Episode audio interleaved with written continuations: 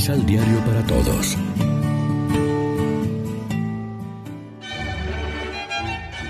Proclamación del Santo Evangelio de nuestro Señor Jesucristo, según San Mateo. Jesús agregó, ¿qué les parece esto? Un hombre tenía dos hijos. Se dirigió al primero y le dijo, Hijo, hoy tienes que ir a trabajar a mi viña. Y él respondió, No quiero. Pero después se arrepintió y fue.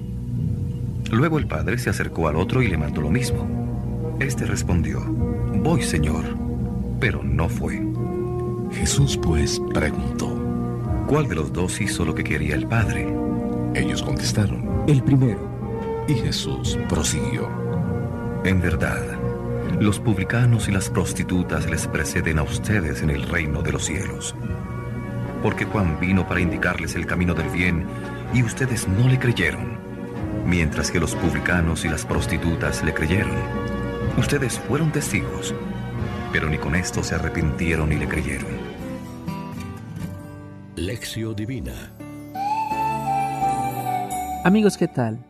Hoy es martes 14 de diciembre, la iglesia se viste de blanco para celebrar la memoria del presbítero y doctor de la iglesia, San Juan de la Cruz. Ya a esta hora, como siempre, nos alimentamos con el pan de la palabra.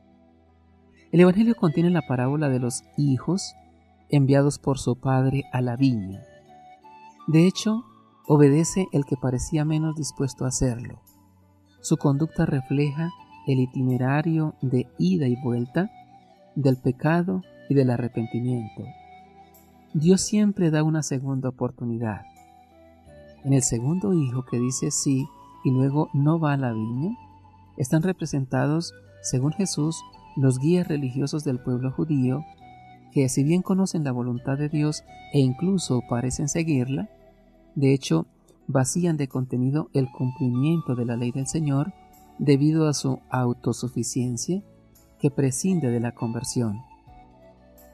Por eso verán con sorpresa que la escoria social y religiosa, los publicanos y las prostitutas, se les adelantan en el camino del reino de Dios. Se repite con ocasión del anuncio de Jesús lo que ya sucedió con la predicación del Bautista. Son los humildes y sencillos del pueblo los que mejor respuesta dan. ¿En cuál de los dos hijos de la parábola nos vemos reflejados nosotros? Según ocasiones, en ambos probablemente, pero el segundo merece nuestra atención. Con frecuencia damos un sí a Dios y practicamos un no. Es una táctica muy vieja. Sin embargo, ante Dios cuentan más las obras que las palabras pues no todo el que dice Señor, Señor, entrará en el reino, sino el que cumple la voluntad de Dios. Reflexionemos.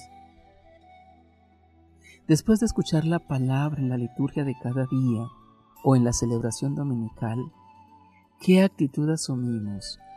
¿La de los que dicen voy pero no van? ¿O la de los que dicen no voy pero finalmente cumplen el mandato de Dios? Oremos juntos.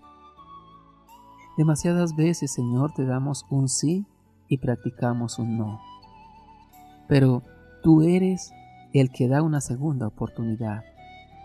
Nosotros decimos, no hay nada que hacer, pero tú crees en la regeneración del ser humano.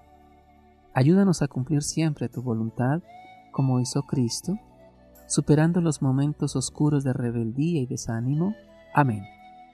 María, Reina de los Apóstoles, ruega por nosotros.